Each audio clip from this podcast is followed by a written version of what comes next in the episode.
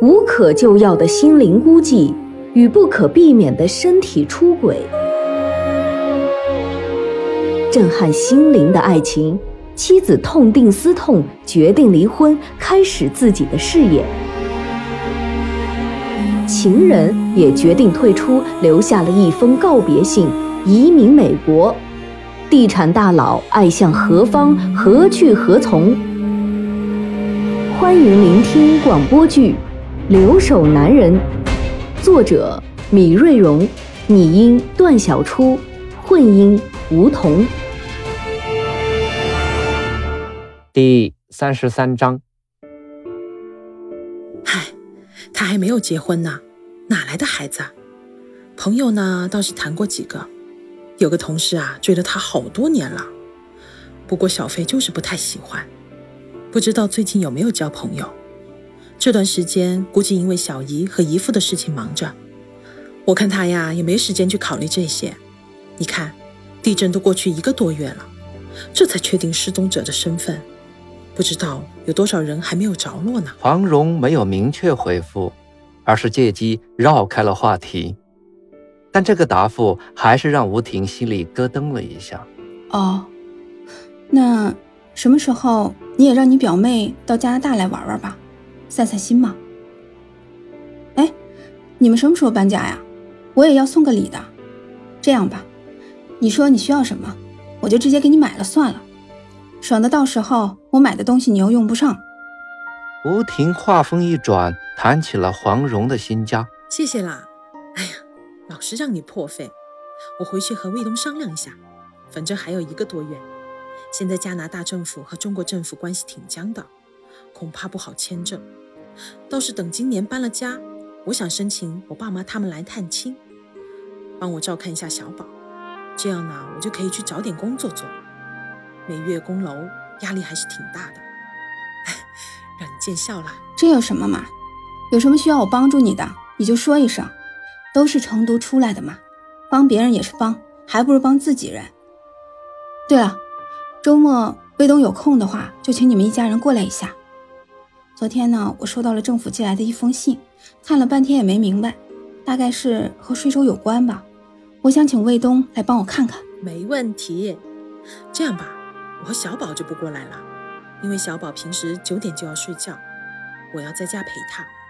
我待会儿给卫东打个电话，看他晚上有没有别的事儿。没事儿的话，就让他直接过来帮你看看，省得误了你的事儿。因为要去拜祭父母，小飞几乎整夜未眠。天刚亮，小飞便起来做准备。刚一下楼，就看到小刘开着李海的商务车在那里等候。小刘打开车门，指着后排座上一个用蝴蝶兰和绿叶做成的精美花篮和一大把黄色的菊花，说道：“这是李总昨天晚上去花店帮你订的，还有一些祭奠用品。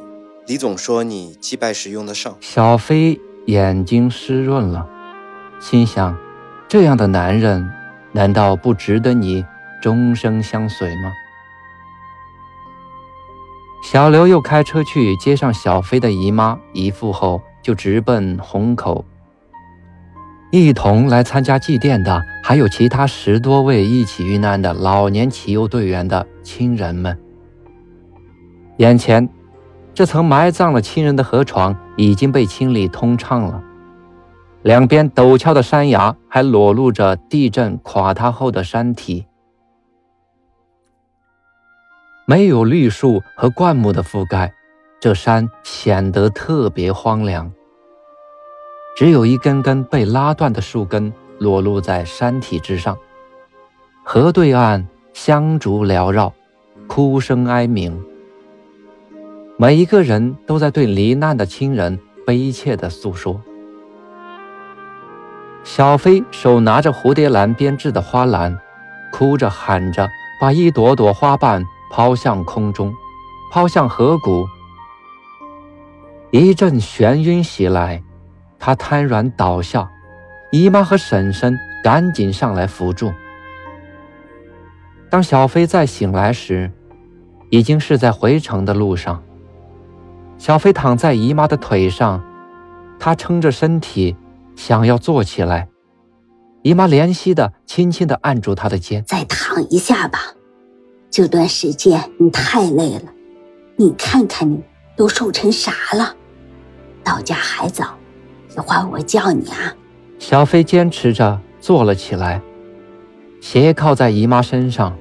此刻，他的心里有太多憋屈，却无人可以诉说。他恨不得下一秒就能看到李海。回到家里的第一件事就是给李海打电话。李海看了看表，时间还不到六点。小飞回来的时间比他估计的早了点透过电话，李海听出小飞的声音充满疲惫。他心疼的告诉小飞：“你先在沙发上休息一会儿，我大概一小时后就到。”一小时后，李海出现在小飞家门口时，小飞打开门，眼圈一红，就扑向了李海。李海赶紧用手一挡，轻声的说道：“等一下，等一下，我手里有东西。”只见李海拎着一大包东西走了进来，在小飞一脸诧异中，李海从印有“南亭”字样的手提袋里，像变魔术一样拿出一个个饭盒。他对小飞说：“快，去摆上碗筷。我知道你今天一定累了，再把你拖出去吃饭就太不人道了，所以我就去点了几个菜，带了过来。”嘿快过来吃啊！别傻站着。看着小飞一脸感激的样子，李海催他赶紧去做吃饭的准备。李海离开办公室前，特意给餐厅打了电话，让他们赶紧给他准备上他和小飞喜欢吃的几个菜，当然还忘不了给小飞点上一份燕窝。他这是想给小飞补补身子。摆好饭菜，小飞催着他赶紧去洗个手，再出来吃饭。等他从卫生间出来时，餐桌上已经点上了几支摇摇曳曳、闪着红光的蜡烛。两个高脚水晶玻璃杯在烛光的映射下，散发着光芒。一脸悲戚的小飞递上一瓶未开瓶的红酒，李海恍惚地看着他。竟然忘了接过来。小飞用手戳了一下发呆的李海，李海赶紧接过酒瓶，拿起开瓶器，打开了红酒瓶上的木塞。一桌丰盛的佳肴，两人烛光下对坐，小飞的眼睛里不时的泛起泪光，让李海好生怜惜。没有更多的语言。失去亲人的伤痛，还有对他的感激之情，都寄托在这一杯杯浓浓的红色液体之中。不知过了多久，也不知道喝了多少杯。不一会儿，小飞已是面色绯红，双眼迷离。小飞，你不能再喝了，再喝就醉了。李海一边劝说。一边抢下小飞手里的酒杯，小飞不依不饶地抢着酒杯，因为此时的他需要这种飘然的感觉，没有烦恼，没有痛苦，甚至没有思念，只有一种身体的冲动。他傻傻地笑着去抓李海手里的酒杯，可是怎么也抓不到。李海知道。今天小飞这种状态肯定不胜酒力，他忙不迭地把剩下的酒往自己的酒杯里倒。小飞摇晃着起身来抢李海手里的酒瓶，还没有走到李海身边，就差点摔倒。李海赶忙起身扶住了小飞：“我还要喝，喝醉了就不会觉得孤独了。”就好像爸爸妈妈还没有走一样，我不要他们离开我，不要。小飞歇斯底里的大叫着：“好，我们一起喝。”林海知道，这个时候与其让他明白在痛苦之中，不如让他醉了。没有了，眼前的人都没有了。我回来，你们都回来啊！小飞双手晃动，试图抓住什么东西。李海伸过手来去抓着他，把他搂在了怀里。海哥，你不会离开我，千万不要现在离开我。我喜欢你搂着我的感觉，真的。和你在一起，我很放松，没有畏惧。我们之间没有差距，我们是平等的。你不再高高在上，我岂能触手可及？小飞用手摸着李海略带胡茬的脸，烛光下李海的脸部轮廓特别的俊朗。小飞醉了，酒精在燃烧他的身体，他颤抖着贴向了李海。李海顺着小飞游动的手摆动自己的脸，同样被感动着的他，不知道是小飞的手在抚摸他的脸，还是他的脸在寻找着小飞的手。烛光下，小飞的脸竟是如此动人。李海迷离了，酒精使得他体内的雄性激素迅速聚集。膨胀着的激情让他张开双臂，迎着那发颤的身体。他用身体直接把小飞带到了云端，轻盈的他犹如一片漂浮的叶子，时而被裹上天空，时而被携进谷底。幸福的眩晕包裹着那曾经孤寂的心，他闭目呢喃着。诉说着只有他自己才能读懂的，藏在心底的语言。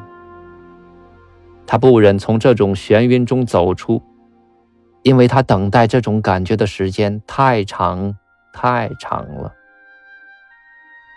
他害怕失去他，他更害怕在清醒的时候正视他。李海爱这个女人。他带着她游走在爱的森林之中，尽情地享受爱的绽放。他原以为自己已不会再为谁而动心，即使自己偶有负于无停，那也是因为一时的。但自打认识了小飞以后，一切都变了。小飞的柔弱，小飞的青春。小飞的一颦一笑，都在牵动着他。体会过年轻时热恋感觉的他，告诉自己，这是一段真情真爱。此时他不敢闭上眼睛，因为他怕闭上眼睛后，小飞会突然的消失。他从未像现在这样充满激情。他也曾问过自己，这是为什么？他内心的那个灵魂告诉他，那是因为他的纯真打动了他，他青春的身体又燃起了他行将消失的激情。此时，他不敢再闭上眼睛，因为他怕闭上眼睛，在黑暗中会见到吴婷。哀怨的眼睛，他从未像此时这样感到内疚，但这种内疚很快又被身体的快感淹没了，仿佛找到了年轻时的冲动。激情褪去，小飞迷离的眼神里流露出不舍。李海靠在床上，点上一支烟，一手搂着小飞，轻轻地说。你闭上眼睛睡吧，我陪着你。睡吧。小飞无法分辨这是酒后的错觉，还是李海的真实语言。他想说点什么，但还没开口，李海嘘了一声，说道：“不要说，不要问，睡吧。”小飞闭上疲倦的双眼，蜷缩着身子，依偎在李海的怀里睡着了。李海看着身旁渐渐入睡的小飞，从她的睡姿可以看出，这是一个缺乏安全感的女人，一个缺少爱的滋润的女人。他想给她安全感，他想给她幸福，但他知道他已经没有这个权利。他不能给她一份完整的爱，因为在这个世界上，已经有了一个需要他终身相守的女人，还有一个温馨的家，需要他的呵护。是的，那也是一个让他揪心的女人，让他不能离开的女人。李海迷糊了，他已经分不清楚哪个是他的最爱，哪个。最让他放心不下。随着肾上腺素的渐渐褪去，李海清醒了。他必须离开，时间已经是深夜两点多。